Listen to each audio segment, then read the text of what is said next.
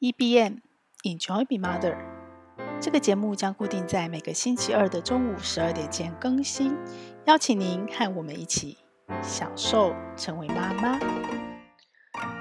大家好，我是平凡妈，正在斜杠的全职妈妈。最近大家心情好吗？我很多朋友心情都不太好耶，为什么？因为啊，这几天股票一直跌，股市不是没有跌过，但比较惨的是一直在破底。然后呢，破底的时候呢，我们就听到了好多好多的坏消息哦，包括总经趋势不好，包括通膨还是很严重，包括美国一直在升息，包括战争一直不停止，包括冬天要来啦，所有的呃原物料都上涨，持续上涨，物价也持续上涨。然后呢，好多的电子厂本来看好的，加码的，然后呃加加量生产的，突然库存都无法消耗了，因为景气开始有人看不好，有人觉得有可能通膨之后就会产生通缩，这么多这么多的坏消息，股市就自然反应啦。所以呢，我录音的前一天，台股呢跌掉了十四兆。蒸发掉十四兆。那我当初是记者的时候，也喜欢做这种新闻哦。就是有一个记者就去统计，因为这十四兆的蒸发，所以呢，台湾平均每一位国民的财富缩水了六十三万。他把它除以台湾总人口，那如果他把它除以股民呢，就是有在股市中有登记、有注册、有账号的人，那这样子每一个股民平均缩水了一百二十二万。当然不是这样算的嘛。那大户很多人还是赚钱呐、啊，有很多散户也赔得很惨。那如果平凡妈，呃，周边的人呢，比较是玩短线、中短线价差，尤其是当初。呃，有跟上所谓的航海王的这个翻身命运的，其实都不太好，我心情不太好过，然后晚上也睡不太好，然后要想翻身也没得翻身，因为已经全部都 all in 了，全部的钱都在股市里出不来。虽然你可以很阿 Q 的想说，哦，我套牢转长期投资，我开始存股，我只要没有卖掉，我的账上赔不是赔。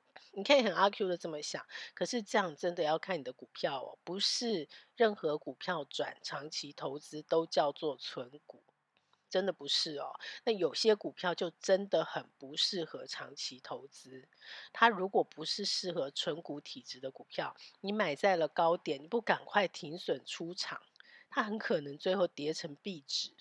所以这个是要选择的，这真的不是说套牢就转存股。那平凡妈自己呢？呃，我其实如果你要把配息算进去的话，其实还好。那如果假设你不把配息算进去，其实我还是在挣报酬。但是我的投资组合里面也有部分的比较呃所所谓的积极型的存股哦，就是它配息也不错，然后也稳健配息，但是它比较是偏向电子股。那它的跌幅也很深哦，就是如果不是。我最保守的中华电信，或者是不是呃金融股，其实呢电子股的跌幅都很深哦。我也有一档股票跌了快三成。最后就是回到你睡不睡得着？因为平凡妈这边在推十年千万嘛，那推十年千万的原因跟初衷跟目的是因为我自己，我自己今年四十九岁，我要利用最后的这关键十到十五年，把我的退休金全部准备好。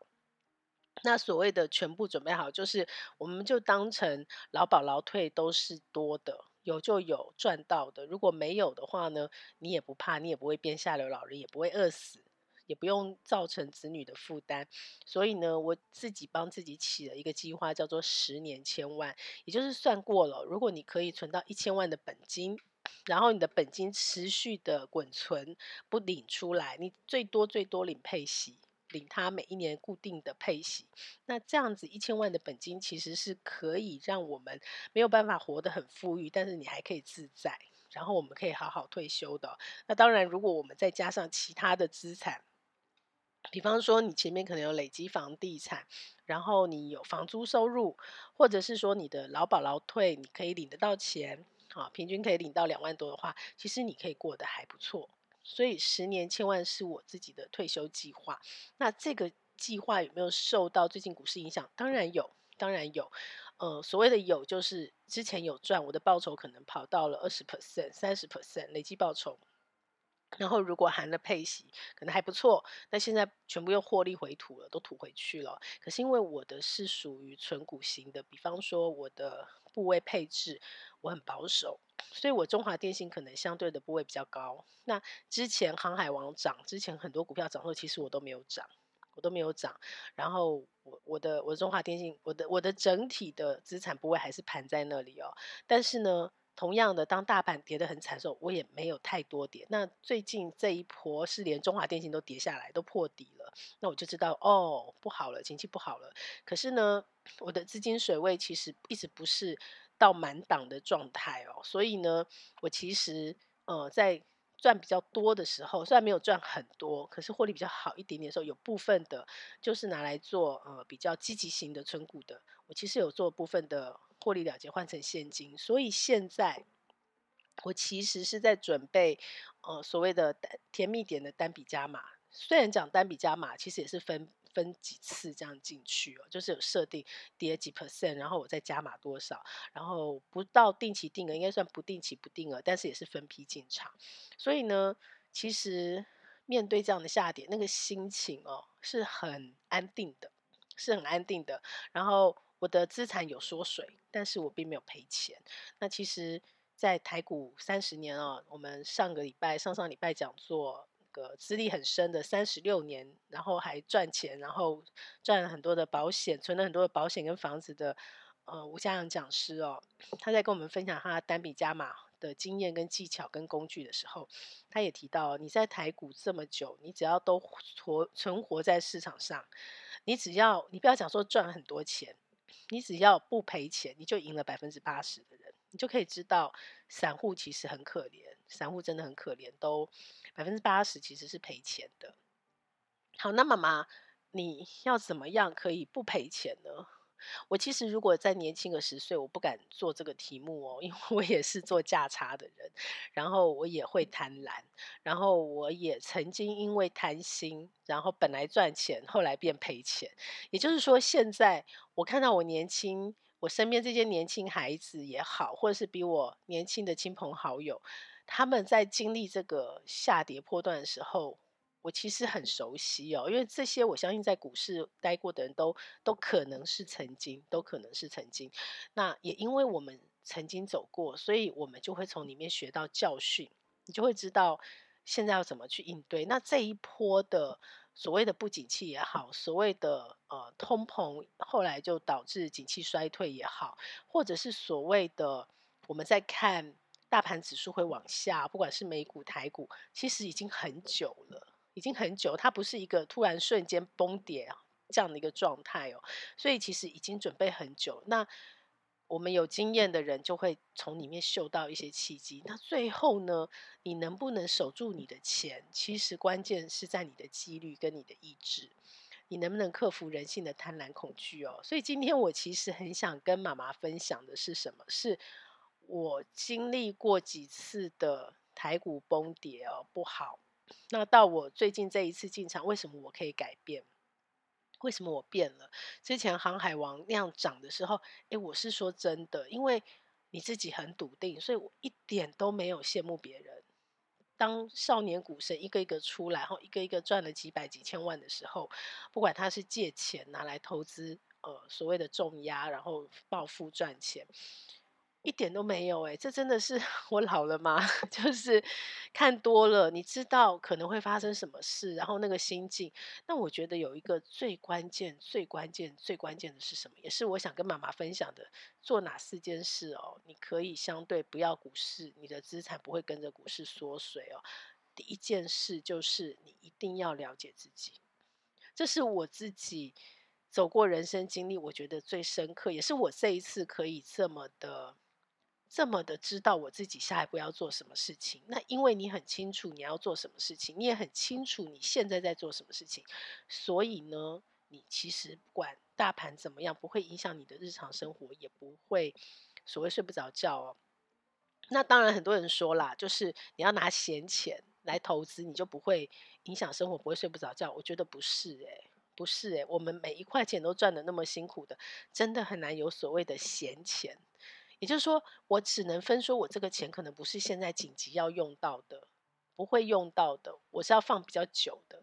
可是它都不会是闲钱。换句话说，就算是闲钱哦，我们这种赚钱赚那么辛苦，一块钱一块钱这样赚，一块钱一块钱这样存起来。尤其妈妈，很多妈妈可能生了孩子以后就没有在上班了，没有自己的收入了，她可能就是私房钱这样一块一块存下来的，就算是。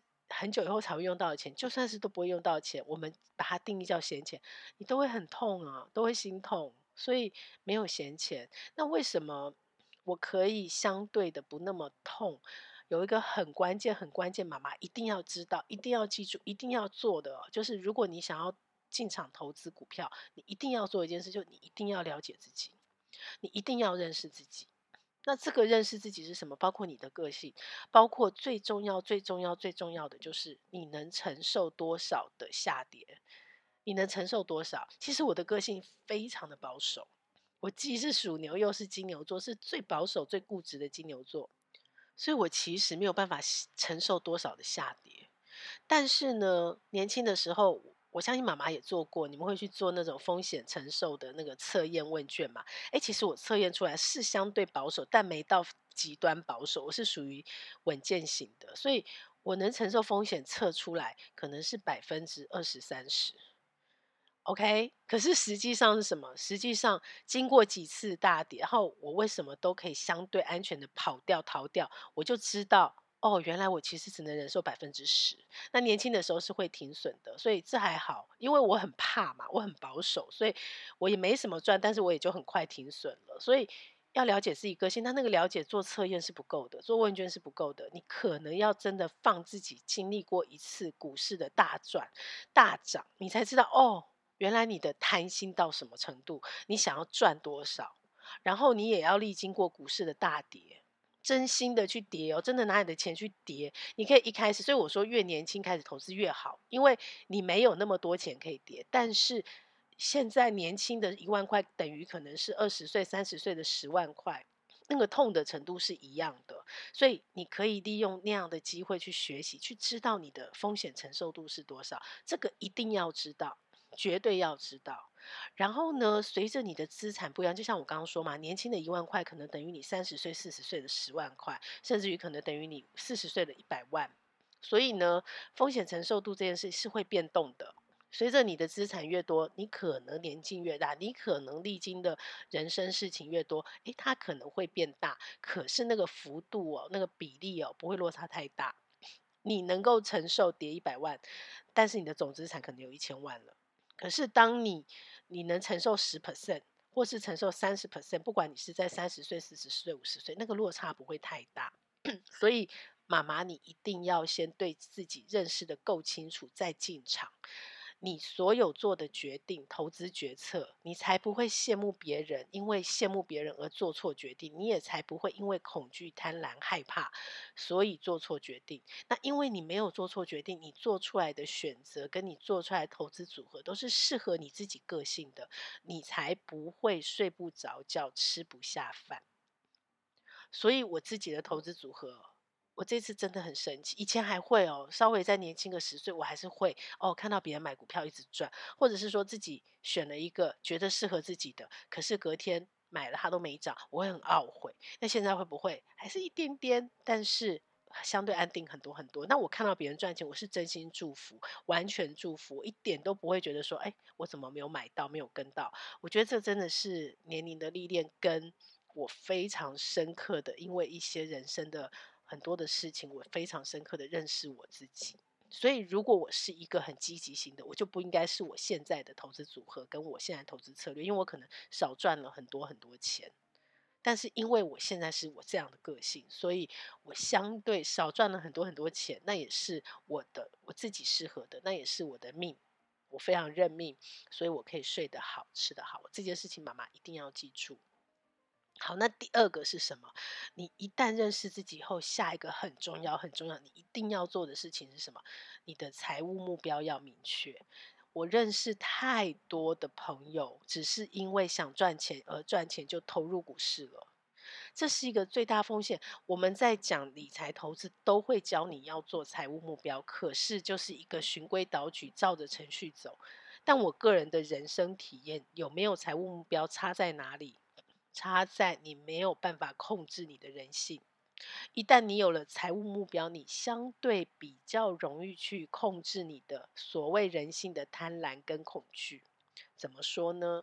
比方说，我现在这个财务目标，我现在在做的这个最大笔的，其实是做退休规划。那因为是做退休规划，我很清楚知道我要用十年以上的时间去存到一千万，甚至于一千五百万、两千万，这全部都已经先试算过数字，而且我是非常的确定我要用多少报酬率、年化报酬率，我可以做到这个数字，它不是一个无法达成的远在天边的目标。所以这件事情就让我的心很笃定的知道，我只要这样做，照表操课，我就可以达到这目标。换句话说，为什么我对航海王没有心动？它可能会加速我去达到这样的目标，对不对？因为本来我的年化报酬率财务目标只需要八 percent，结果航海王是四十 percent，甚至四百 percent。OK，它会加速很快，可是我也非常清楚知道它的风险也很高，它可能会加速，它也可能造成你的所有的前面的累积全部腰斩，甚至消失。那你敢不敢这样做？你不敢。你急不急？何必加速呢？这是一个十年的计划，你明明很知道，照表操课你一定可以达成，可是有可能因为你这个一个加速，你就全盘都翻了。所以有财务目标差在这。那如果假设你有好几个财务目标，比方说我在年轻个十岁。除了呃自己退休，可能还有买房子的基金，可能还会有所谓的呃子女教育金，对不对？你不同的财务目标，你的时间会不一样。那理财这件事情是什么？其实很关键的一个人就叫时间复利。我们不是在赚你赔我赚，我赔你赚这种零和的价差。这种零和的价差其实很辛苦，风险也高，而且心情很容易不好，而且你跟朋友之间很容易敌对哦。我们是在赚什么？十年千万是在赚长期的时间复利，这是用数学算得出来的。爱因斯坦科学家都认同的，它是数学公式哦。所以只要你愿意给时间，让时间做你的朋友，我们在赚的是两件事。第一件事就是时间拉长。时间拉长，你的所有的配息、所有的本金，不管你赚的价差、你的股利，你再投入滚存，你就会用数学公式、时间复利去成长。所以你赚的是整体的成长。第二个，我们赚的是我们对人类的信任。我们相信人类会成长，它会有波动，它会有高高低低。可是整体的趋势还是一直往上成长。反过来讲，我为什么选择相信？因为如果你不相信人类会成长，就是人类一起灭亡。人类一起灭亡，其实你就是什么事都不要做。所以呢，拉回来哦，当我们相信人类一定会成长，也当我们知道这是数学公式，一定可以达到这个目标，然后我们把每一个财务目标都设清楚。大家都说啊，你不要用数学算，那个做不到。他、数学算你造表超课纪律，你只需要纪律的遵循。谁说做不到？对，那就让我增加了很多的信心嘛。再加上我自己的经验哦，之前有一些股票有配股息的，然后我真的呃。因为很多原因，反正就放着没有动。一段时间，它真的是几百 percent 的成长，它的成本真的变成零成本，这是我验证过的事，所以我就会更相信它。那因为你相信它，所以你在做这件事的时候，你就有底气。所以你的财务目标一定要明确，你才有办法倒过来算出你要赚多少钱，然后你做选择适合的标的去达到这个目标，而不是你没有底哦。你没有目标，所以你根本搞不清楚你要赚多少钱。你只想赚多一点钱，赚越多越好。只要是赚越多越好，就一定会无法跨过人性的贪婪、恐惧的这一步。所以，设定财务目标对我来讲最重要的是帮助你去建立你的信心，让你知道为什么这么做，然后帮助你克服人性的贪婪跟恐惧。那我因为财务目标很明确啊，所以我知道我要赚的是八 percent 的年化报酬率平均，我就不需要去赚那四百 percent 的航海王，我只需要四 percent 的中华电信固定配息配股，然后再搭配呃可能十 percent、十五 percent 不同的组合，去让我的整体报酬可以做到年化平均年化报酬率呃是八 percent，这样就可以了。那我就不会贪心，因为我知道我贪心会翻船。好吗？所以财务目标一定要做，然后认识自己，也设定财务目标以后，第三个是什么？一定要做资产配置，绝对要做资产配置。那最近股债齐跌，有人就讲 资产配置根本就是个假议题，因为呢，现在。金融市场变化那么大，然后很多政经情势都出现了过去没出现过的事，所以你不能用过去的经验来看未来，对不对？我们说投资不能看后照镜嘛，你必须要看未来。但是呢，所谓股债配置的关键在什么？不是在股跟债，不是在标的，是股票跟债券。它资产配置的概念跟关键是在负相关。股跟债不是绝对负相关，但是拉长时间，在很多时候他们是负相关。什么叫负相关？就是股票涨，债券跌；股票跌，债券涨。那你说，哦，那这样好吗？我如果做资产配置，我买股票可以赚那么多，诶，我多买了一个债券跌，那是不是我的整体报酬就变差了？如果你只是中短线投资，是没错。你投资的一个负相关会把你的整体报酬拉拉低，可是可是可是，如果你是跟时间做朋友，我们刚刚说你有定财务目标，而且你的财务目标要达成的时间都是长，什么叫长？至少十年以上吧，十年、二十年、三十年才叫做长期投资，甚至要到三十年，你的复利效应才会很明确的、很明显的出来，那才叫长期投资的话，那么呢，你资产配置负相关就会怎么样？就会让你的报酬跟你。不会差太多，因为你把时间拉长了，所以你看的是年化报酬率，每一年每一年平均的报酬率，你看的不是一段期间的报酬率。如果你是一段期间报酬率有可能很高，但是也会有时候变很低，因为波动嘛。所以你真的要做长期投资，当你把时间因素加进去，要有一个很重要的关键叫什么？叫做你的标准差，你的标准差要变低哦，就是你不要让你的。资产，你的投资组合波动太高，一下涨很多，一下跌很多，你会把你的那个呃波动拉低，拉平均，好像就一条线贴着那条线走。假设是四十五度的成长，能够达成你的呃财务目标年化报酬率所需要的数字。好，那你的所有的赚跟赔是几乎贴近在你那条四十五度线的成长，而不是。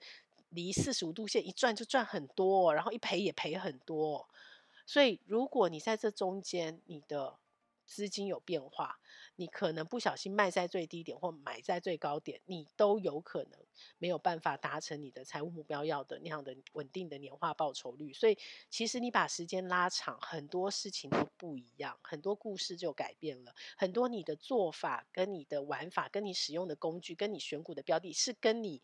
时间短的时候截然相反的，什么叫截然相反？就像现在跌，如果你是做短线、中短线，你会停损；可是如果你做的是长线，长到二十年、三十年以上的话，这个时候你会加码买进哦，你会很开心。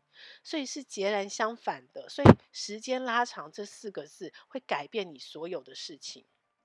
包括股债、股债的资产配置哦，所以你如果是做短线，你 all in 一档个股啊，你当然不需要配置债。可是如果你是做一个长线，你要去降低你的标准差，呃，你要去去让你的投资组合的那个波动没有那么高的话呢？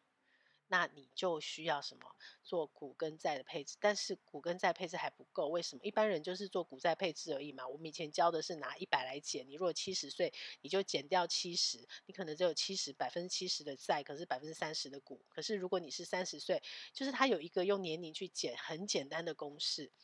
但是呢，我刚刚前面第一点就说了，我认识我自己，我是一个极度保守的人，我非常的保守哦，所以我的资产配置就。Follow 怪老子的说法，就是我不是只有股跟债，我还有定存，我没有办法没有定存。虽然我们都在讲你要解定存，你不能把钱全部存定存啊，那非常没有效率，对不对？我也没有那么笨，但是我也没有把我的钱全部投资股票。那当然，如果这个跌跌跌跌到一个什么时机呢？比方说现在是跌破一万三了嘛，一万四，从一万八跌到一万三，哦，跌了好多，跌了百分之三十。好，那如果假设呃，我今天跌到一万二。甚至回到了二零二零年的八千多点呢，那时候有可能我的定存比例就变很低哦，所以它是一个资产配置跟再平衡，一直不断再平衡的动作。但是我的水位不会只有股跟债哦，因为我是极端保守。如果你不是像我那么保守，你可以只有股债，可是我是很保守的。那我们以前是讲股债汇啦，就是把呃现金部位当汇汇汇率来考量哦，或者是货币型基金。那我现在比较没有在投资基金这个部分了，所以如果是呃股票债券就是 ETF 或股票嘛哈，然后债券可能是 ETF，然后呢，我现金可能还是放定存的部位还是有哦，还是以定存部位有一个固定的比例，所以你就是那个比例的调整，资产配置就是比例不断的调整跟再平衡。那依什么来调整呢？就是依你的大盘指数。它的相对高低点的位置哦，所以，呃，如果你做到了这三件事，认识自己够清楚，然后你的财务目标很明确，好、哦，你不会过度贪婪恐惧，然后呢，你也做了资产配置，而且你的资产配置可能不是只有股跟债，你还有现金哦。那或者像我的话，我的现金就是定存嘛，一般人的现金就是锁定存。好，这三件事都做到了，那。关于投资的四个重点哦，第一个趋势，我们相信对不对？我们相信人类会成长，我们相信时间是我们的朋友，我们相信复利增值。好，第二个标的，你如果没办法选个股，你看不懂财报，你也不太熟悉任何一家单一公司，那很简单，你选指数，而且选 ETF，选高权值股的指数。因为它等于帮你做好了一篮子的风险分散跟资产配置哦，除了那种全部一起跌的这种系统风险避不开，可是这种系统风险避不开，就是你要加码单笔买进的时候哦。那如果你避得开的话，其实 ETF 可以帮你避开一些单一个股的风险。所以你如果不会选标的，好，也有 ETF 可以解决你选标的的问题，对不对？然后趋势，我们相信人类成长，所以我们是站在这个机会上，站在这个相应上，我们开始投资，对不对？好，两个问题解决了。第三个是什么？第三个关键就是进出场的时间点。诶，这也有方法解决。如果今天你不是短中线做长价差哦，赚零和游戏，你是像我一样是选择做长线，而且那个长是十年以上、二十年、三十年的长，你就没有进出场的问题。虽然我们刚刚说到了相对低点，你可以甜蜜点去单笔加码，那也不过是让你的成本更低，你更没有风险。但是呢，只要你定期定额投资。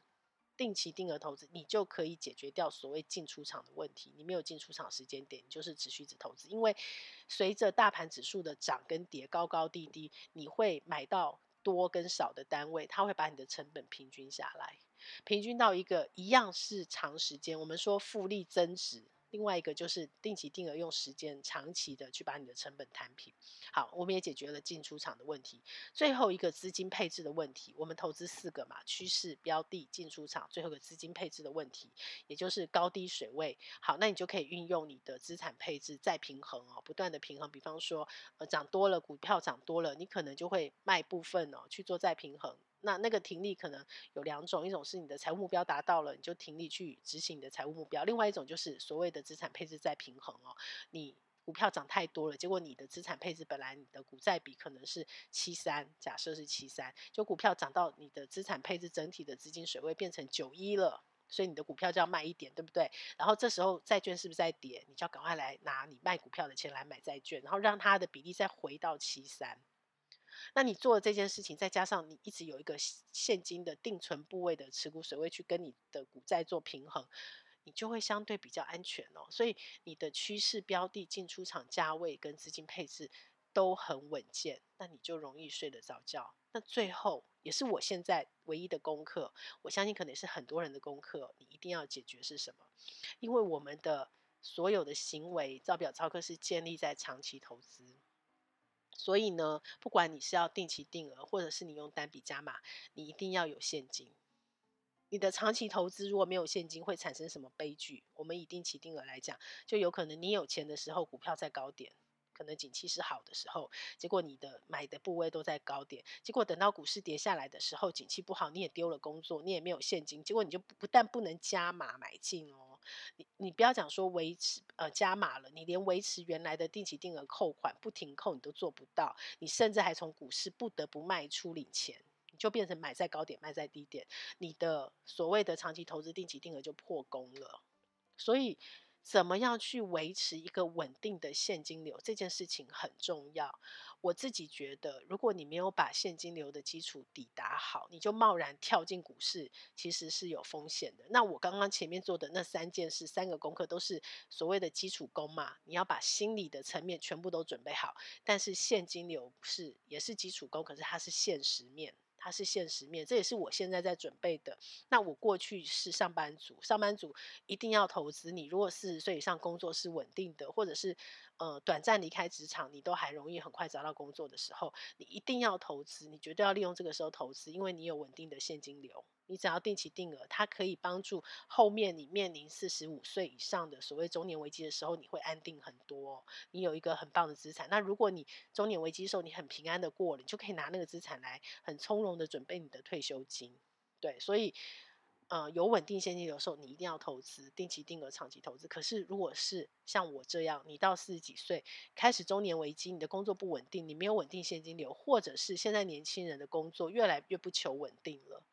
大家求的是做自己想做的事情，所以他可能不在乎我一定要每个月发薪水领薪水，我可能是做专案哦，一次一笔钱赚回来，然后可能又三个月没工作或三个月没收入。那如果是这样怎么办？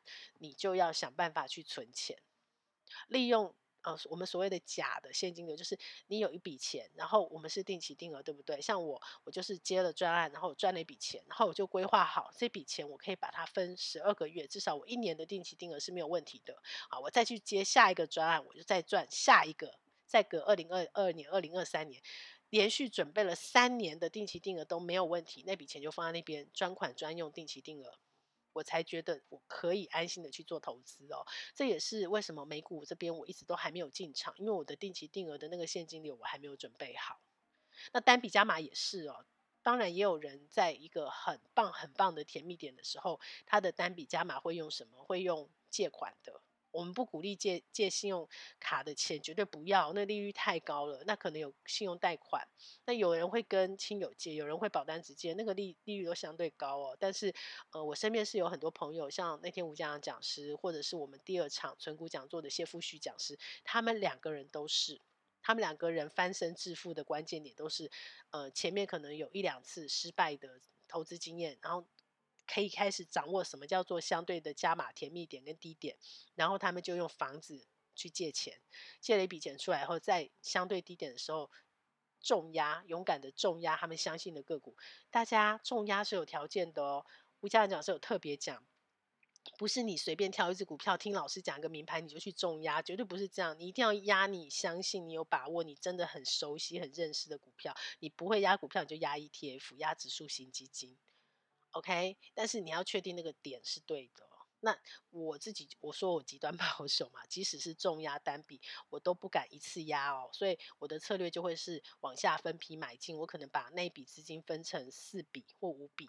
然后我往下跌十 percent，我的承受度最低可能只能承受到跌三十 percent 的风险啊，我就跌十 percent，我就加码，我就加其中一笔，我就投资一部分进去，然后再跌十 percent，我就再投资。那有的人更厉害，他可能跌越多，他买越多，就是可能跌十 percent，跌五 percent，他可能是投资十万，然后再跌十 percent，可能投资三十万这样的状态下去，那你就会。越贪就是你越贪，就贪在低点，你的成本就会越来越低。但你不会越贪越平，你也不会躺平哦。所以这个都是有方法的，真的。股票已经存在很久了，相信我，其实都有方法，而且都是经过很多人实证过是成功的方法。关键在什么？关键在你要不要做，你相不相信？你如果相信，你愿意做，然后你真的真的让自己狠下心来，给自己一次机会，相信我。一定可以做到的，因为我也正在这样做。那我现在正在准备我的现金流，那我也希望能够跟你一起哦。好，所以我们一起认真的，不要去跟着股市缩水，然后就躺在那边很沮丧，也睡不着觉。我们可以做些什么事的，然后来让我们自己，嗯，不是财富跟着股市缩水，而是利用财富股市下跌的这个美好的机会，然后我们有机会去，呃，所谓年轻人讲的是翻身嘛，那我们可能。没有到翻身这个程度，但是我们可以让我们的资产再翻转或者是再倍增哦，那这是有机会的。好哦，所以希望大家能够呃在股市跌破底、破底、破底的时候，还能够睡得着、吃得好，甚至于很开心哦，因为你在帮你的长期投资做养分的增加、动能的增加哦。那大家有发现我今天的声音还是很奇怪哦，所以我最后也想提醒大家，赚再多钱哦，健康都要顾，健康没有顾好，赚再多钱都没有用哦。所以，我呢刚确诊嘛，有一直跟着我的 podcast，知道我上礼拜在确诊的状况下录音的。我本来以为哦转阴就好了，结果没想到转阴之后很多症状一直在延续哦，包括我的喉咙声音回不来，所以我还是录了今天的 podcast。那我也希望大家保重哦，能不确诊我们就不要确诊，好不好？无敌星星不要随便乱拿，让我们一起顾好我们的健康，一起十年千万，一起享受成为妈妈。这个节目会在各大 podcast 平台播出。如果你喜欢我的内容，要帮我分享给你更多的亲朋好友哦，这样才会有更多的人看到它、听到它。然后也请你帮我在 Apple Podcast 留下你的留言，以及帮我按下五星好评，这样我才能在排行榜上被看到，被更多人听到。谢谢你，希望我们一起来享受成为妈妈，享受快乐，也享受痛苦。让我们一起来享受成为妈妈。